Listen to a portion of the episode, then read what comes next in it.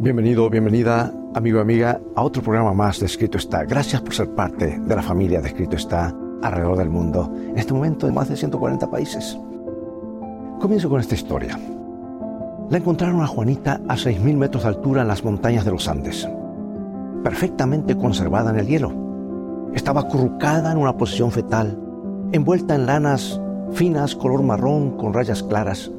Juanita tenía suaves cabellos castaños y pómulos altos. ¿Por qué tuvo que morir esta niña de 13 años en la aislada cima de una montaña? ¿Por qué fue muerta deliberadamente? Las respuestas a tales preguntas nos llevan al misterio del corazón humano que se extiende hacia Dios. Así que toma tu Biblia y mantente en sintonía. Escrito está declara el mensaje final de Dios para nuestro tiempo, presentando al Cristo viviente como la respuesta a nuestras más profundas necesidades. Escrito está con el pastor Robert Costa. En el verano de 1995, Johann Reinhardt emprendió un viaje de reconocimiento después del comienzo de la erupción de un volcán peruano. Había estado arrojando cenizas calientes a montañas cercanas cubiertas de hielo. El antropólogo Johann pensó que podía ser una oportunidad excelente. Había estado explorando cimas heladas en los Andes por años en busca de restos arqueológicos de las grandes civilizaciones incas.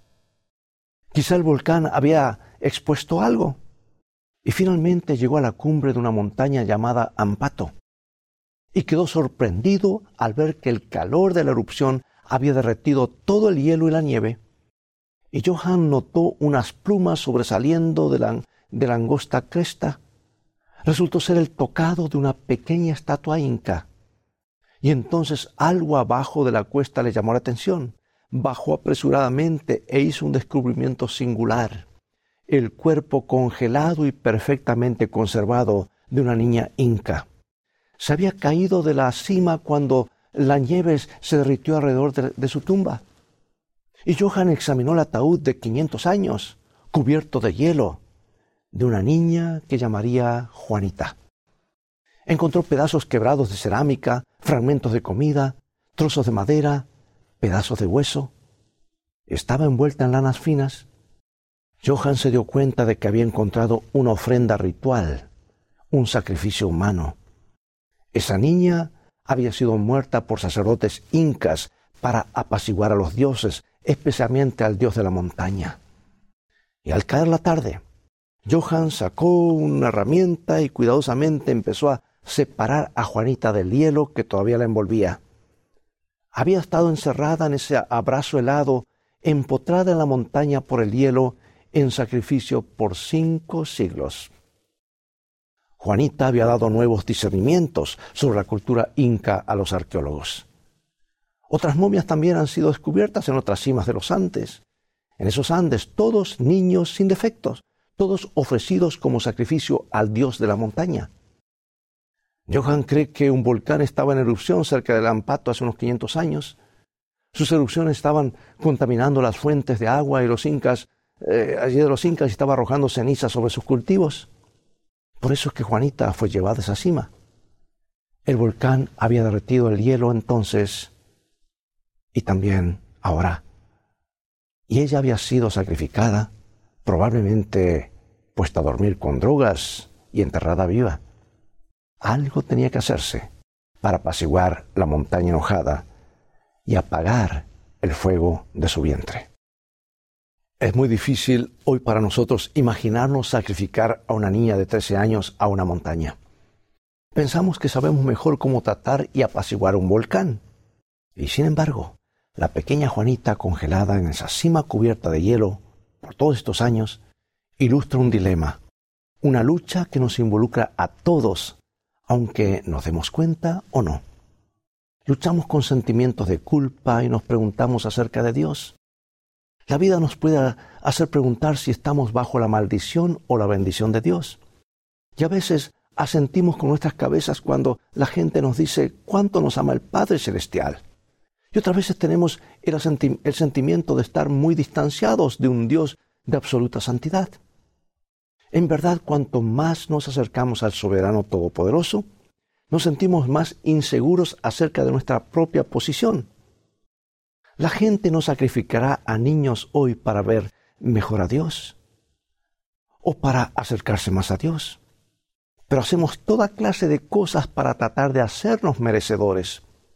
Tenemos nuestros rituales, tenemos nuestras compulsiones, tratamos de expiar nuestros pecados por nuestras buenas obras. Y a veces todo parece ser una gran montaña que estamos tratando de trepar y de subir.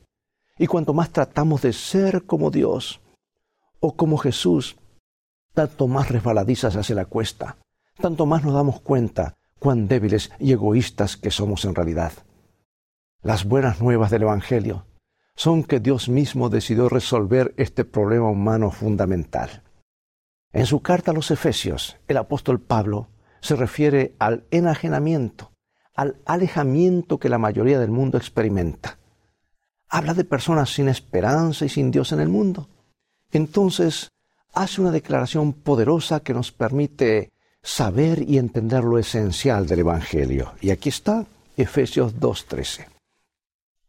Pero ahora, en Cristo Jesús, vosotros que en otro tiempo estabais lejos, habéis sido hechos cercanos por la sangre de Cristo. La sangre de Cristo nos trae cerca de Dios. El sacrificio de Cristo en la cruz logra nuestra reconciliación con Dios. Esa es la solución divina.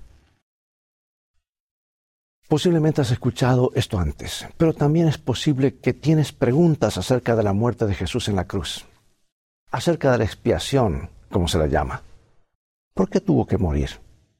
Después de todo, si Dios nos ama de verdad, ¿por qué, por qué no puede sencillamente perdonarnos y punto final?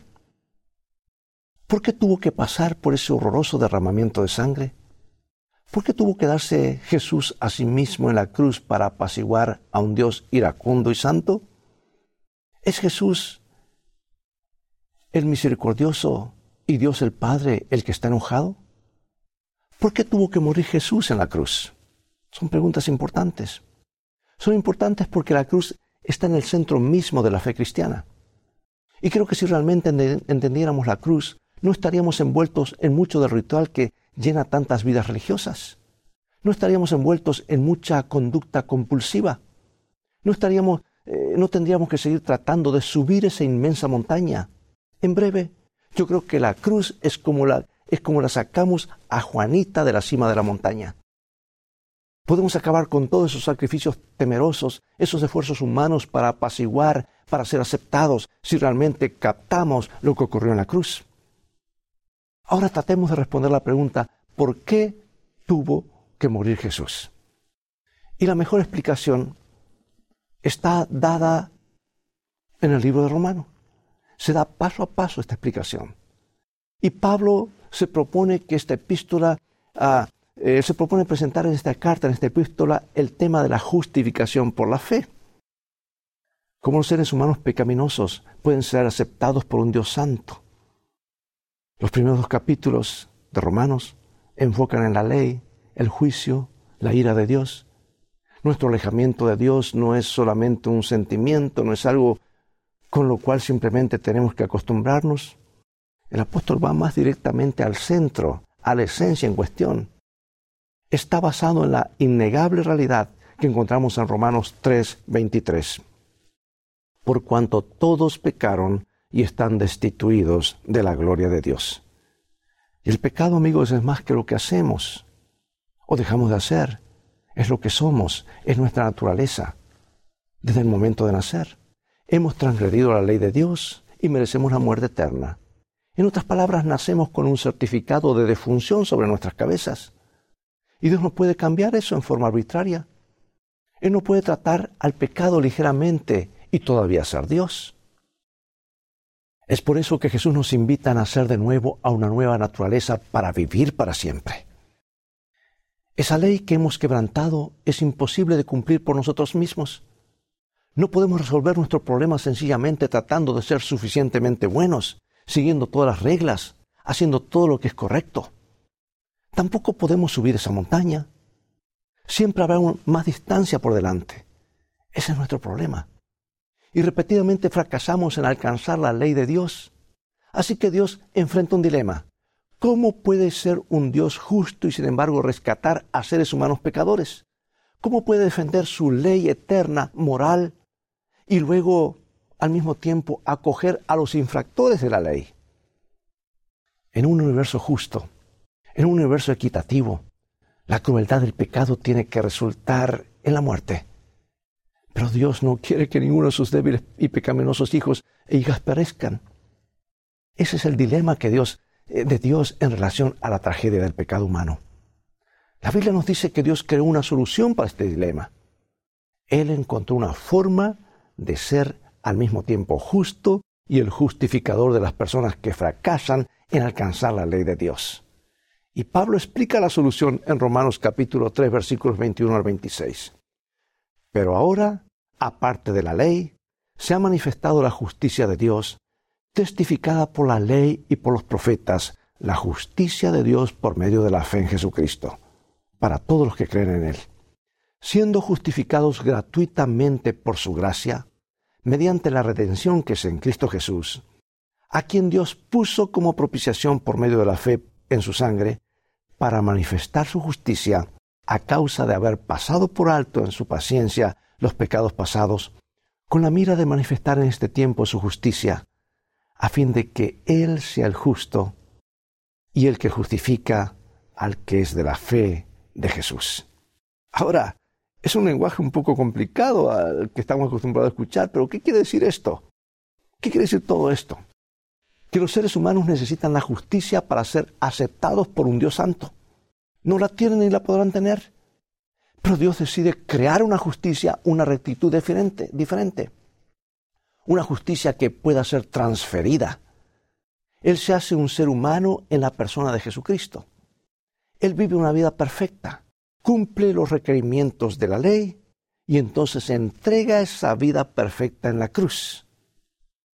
Se vierte por nosotros como la sangre que derramó por su cuerpo Cristo acepta el castigo del pecado, la muerte que el pecado siempre trae, y ofrece gratuitamente su justicia para que todos los que ponen su fe en Él ahora la obtengan. Así es como Jesús se convierte en nuestro sustituto en la cruz. Él toma nuestro lugar. Él recibe lo que nosotros merecemos para que nosotros recibamos lo que Él merece. Pablo lo pone en una forma muy clara en 2 Corintios 5:21 al que no conoció pecado, por nosotros lo hizo pecado, para que nosotros fuésemos hechos justicia de Dios en él. Los débiles seres humanos pueden ser aceptados en Cristo. Somos unidos a Él por fe. Somos unidos al amado Hijo. Así es como Dios nos reconcilia a sí mismo. Su gran amor lo obligó a tomar nuestro lugar, absorbiendo los horribles resultados del pecado. Entonces Él nos ofrece su justicia como un regalo. Esta, amigo y amiga, es la única forma como Él podía satisfacer la profundidad de su justicia y su misericordia. Es la única manera como nos podía salvar. Te quiero contar acerca de dos jovencitos que hicieron algo extraordinario en las selvas del Ecuador. Esteban y Cathy Saint viajaron a Sudamérica durante una vacación escolar. Fueron a un lugar muy especial, en un río muy especial. Esteban y Katy habían decidido aceptar a Cristo, seguir la Biblia y ser bautizados siguiendo el ejemplo de Jesucristo. Recorrieron una gran distancia porque querían que un hombre llamado Kimo tuviese la ceremonia. Y parado sobre un banco de arena en el río, Kimo dijo unas pocas palabras acerca del significado del bautismo. Habló acerca de cómo somos sepultados y resucitados con Cristo en las aguas del bautismo y acerca de cómo llegamos a identificarnos con Él. Entonces Kimo condujo a Esteban y a Katy a las aguas del río hasta que estaban a la altura de la cintura. Levantó su mano sobre la cabeza de Esteban y pronunció la conocida fórmula bautismal, Te bautizo en el nombre del Padre y del Hijo y del Espíritu Santo. Ahora, Kimo era la última persona en el mundo que tú esperarías que estuviese presidiendo un bautismo. Era la última persona en el mundo que esperarías que estos dos jovencitos en particular hubieran querido que los bautice. Porque la mano que estaba levantada sobre Esteban y Katy había estado levantada una vez en enojo. Había tomado una lanza y este mismo hombre, Kimo, había matado al padre de Esteban y Katy mientras él rogaba por su vida. Ocurrió de esta manera. Nate Saint era uno de un grupo de jóvenes misioneros que había aceptado el desafío de alcanzar a la aislada tribu de los Aucas en el Ecuador. Querían compartir el Evangelio con estos indios que habían sido desechados por otros como hostiles cazadores de cabezas. Cientos de años antes, los buscadores de goma o de caucho habían invadido la tierra de los Aucas, habían saqueado, quemado y matado para conseguir riquezas. Y como resultado los Aucas habían desarrollado un miedo y una desconfianza profunda hacia todos los intrusos. Tenían una sociedad muy cerrada, pero Nate y sus amigos empezaron a volar sobre el territorio Auca y dejar caer pequeños regalitos. Eventualmente recibieron algunos saludos amistosos, así que decidieron arriesgarse para un encuentro cara a cara.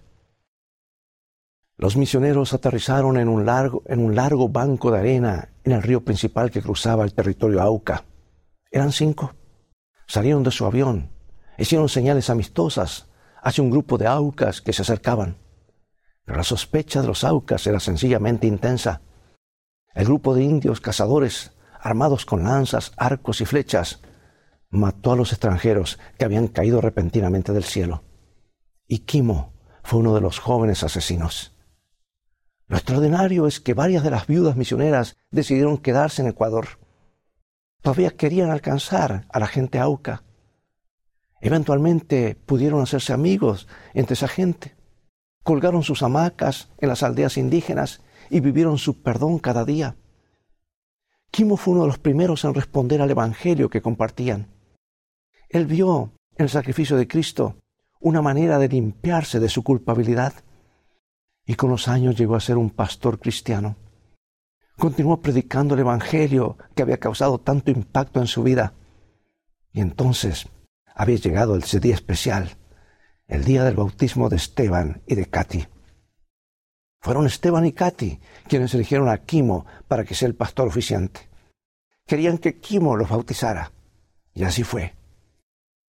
Fue que Kimo descendió junto con Esteban y Katy a las aguas del río. El mismo río donde el padre de ellos había derramado su sangre, cerca del mismo banco de arena donde había aterrizado, procurando compartir el amor con Cristo el amor de Cristo con esos aborígenes. Esos dos jovencitos, sin padre, habían elegido a Kimo para darles la bienvenida a los brazos del Padre Celestial. Esteban y Katy ya no lo veían a Kimo como el asesino de su padre. No veían la crueldad de su pasado. Lo veían como alguien por quien su padre había muerto. Lo veían como alguien rescatado y redimido por Cristo. Amigo, amiga, esto es lo que Dios hace. Él nos mira a través del sacrificio de Cristo cuando nos unimos a Cristo. Él no ve la fealdad de nuestro pasado, solo ve la bondad de su Hijo amado. Jesús toma nuestro lugar, Jesús es nuestro sustituto. El Padre nos considera justos y rectos porque su Hijo es justo y recto. Eso es lo que tenemos que aceptar por fe. Esas son las buenas nuevas que necesitamos aceptar de corazón. Ese es el regalo que nos viene de la cruz. No escapamos el castigo del pecado siendo suficientemente buenos. No escapamos los resultados del pecado trabajando más fuerte, cumpliendo con más ceremonias y ritos religiosos. El regalo de Jesús nos llega solo por la gracia. Nos llega solo cuando abrimos nuestras manos vacías para recibirlo. Y cuando venimos a Cristo, como seres errados y pecaminosos, y nos hacemos partícipes de su gracia perdonadora, nace en nuestro corazón el amor a Él. Y toda carga resulta ligera, porque el yugo de Cristo es suave. Nuestros deberes se hacen deliciosos y los sacrificios un gozo. El sendero que en el pasado nos parecía cubierto de tinieblas, ahora brilla con los rayos del sol de justicia. No ganamos la salvación con nuestra obediencia, porque la salvación es el don gratuito de Dios, es el regalo gratuito de Dios que se recibe por la fe. Pero la obediencia es el fruto de la fe. Las escrituras, amados, narran la historia del siervo de un centurión que había sido herido de parálisis y estaba a punto de morir. Creía que Jesús podía sanarle. No había visto al Salvador, pero los informes que había oído le habían inspirado fe. En la enseñanza de Cristo, según le habían, le habían sido explicado, hallaba lo que satisfacía la necesidad del alma. Todo lo que había de espiritual en él respondía a las palabras del Salvador. Jesús se puso inmediatamente en camino hacia la casa del oficial, pero asediado por la multitud avanzaba lentamente. Las nuevas de su llegada le precedieron y el centurión, desconfiando de sí mismo, le envió este mensaje. Señor, no te incomodes, que no soy digno de que entres debajo de mi tejado, mas di la palabra y mi siervo será sano. Porque también yo soy hombre puesto en potestad, en poder, que tengo debajo de mis soldados, y digo a este ve y va, y al otro ven y viene, y a mi siervo hace esto y lo hace. Como representante del poder romano y de los soldados, él dijo, ellos reconocen mi autoridad como suprema, Así tú representas el poder de Dios infinito y todas las cosas creadas obedecen tu palabra. Puedes ordenar a la enfermedad que se aleje y te obedecerá. Puedes llamar a tus mensajeros celestiales y ellos impartirán virtud sanadora. Pronuncia tan solo la palabra y mi siervo sanará. Su fe echó mano de Cristo en su verdadero carácter. Así es como podemos ir a Cristo, amigo y amiga. No por obras de justicia, que nosotros mismos hemos hecho, más por su misericordia que nos salvó, dice el apóstol. No tenemos nada que nos recomienda a Dios, pero la súplica que podemos presentar ahora y siempre es la que se basa en nuestra falta absoluta de fuerza, la cual hace de su poder redentor una necesidad. Renunciando a toda dependencia de nosotros mismos, podemos mirar la cruz del Calvario y decir como reza el antiguo himno, ningún otro así lo hay. Indefenso, acudo a ti. Y ahora para concluir pregunto, ¿has estado luchando para subir esa gran montaña solo o sola? ¿Sigues resbalando cuesta abajo cuando tratas de acercarte más a Dios? Entonces, amigo amiga, deja de tratar. Deja de tratar de hacer sacrificios para ser merecedor. Deja de tratar de edificar la seguridad sobre las cosas que tú haces. Deja de tratar de ganar el afecto de Dios y hacerle que te acepte. Porque si vienes a Dios con todo lo bueno que eres, si le presentas a Dios todas las obras correctas que has hecho, si miras a tu interior para encontrar la justicia, si miras lo que haces para recomendarte a Dios, entonces solo verás, verás fealdad, porque todas nuestras mejores obras están contaminadas. No importa cuán buenos tratemos de ser, siempre por dentro hay algo, malvado en nuestro corazón corrupto. Y con ese enfoque, solo quedarás atascado en la montaña, congelado en la montaña para siempre como la pequeña Juanita. Y en lugar de esto, tienes que venir con las manos vacías al gran drama de la cruz. Sí, eso es lo que cuesta el pecado. Y eso es cuánto Dios te ama tienes que venir bajo sus condiciones.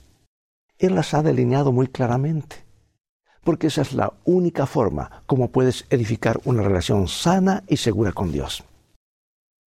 Lo más desafiante en la vida cristiana no es labrarnos un camino hacia el cielo por medio de buenas obras, sino renunciar a esas obras. Renunciar a mis buenas obras, renunciar a mis pecados, renunciar a mi egoísmo, renunciar a mi orgullo, renunciar a todo mi ser y entregarlo a Él. Es una renuncia de entrega. Ven a Jesús, amigo y amiga. Ven a la cruz ahora mismo. Es lo que Jesús ha estado esperando por tanto tiempo. Pregunto, ¿quisieras tú abrir tu corazón a Jesús mientras oro por ti? Querido Padre, gracias por rescatarnos de la montaña. Gracias por proveer una forma de salir de nuestra larga lucha sin esperanza. Necesitamos la gracia en nuestras vidas. Necesitamos la gracia que fluye de la cruz.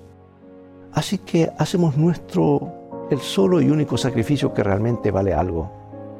Buscamos el perdón y la aceptación en Cristo. Así que venimos a Él con las manos vacías. Le invitamos a que entre en nuestros corazones como Salvador y Señor. Gracias por la seguridad que podemos encontrar en la cruz. Por favor, edifícanos en tu amor, en el nombre de Jesús. Amén.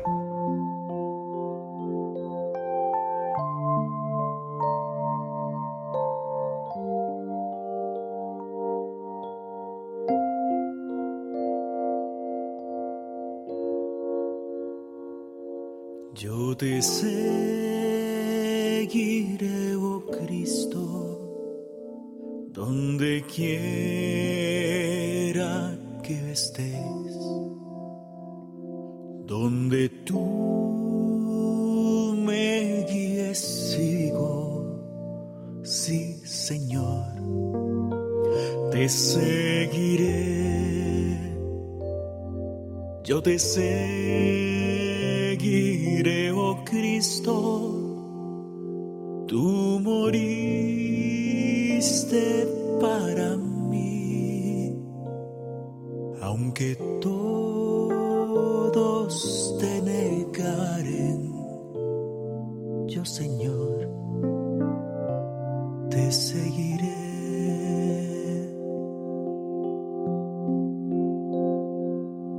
Aunque tú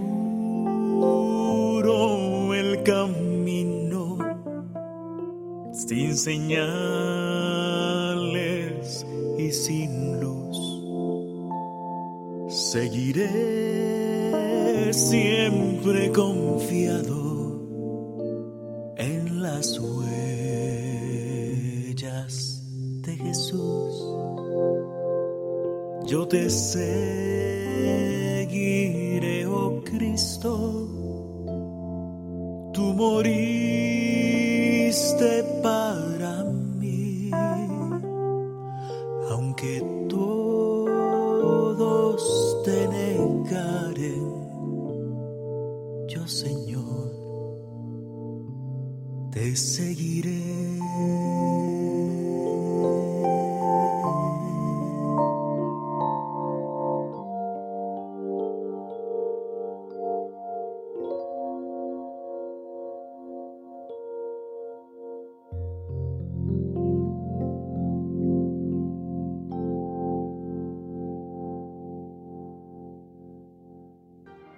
es todo el tiempo que tenemos por hoy.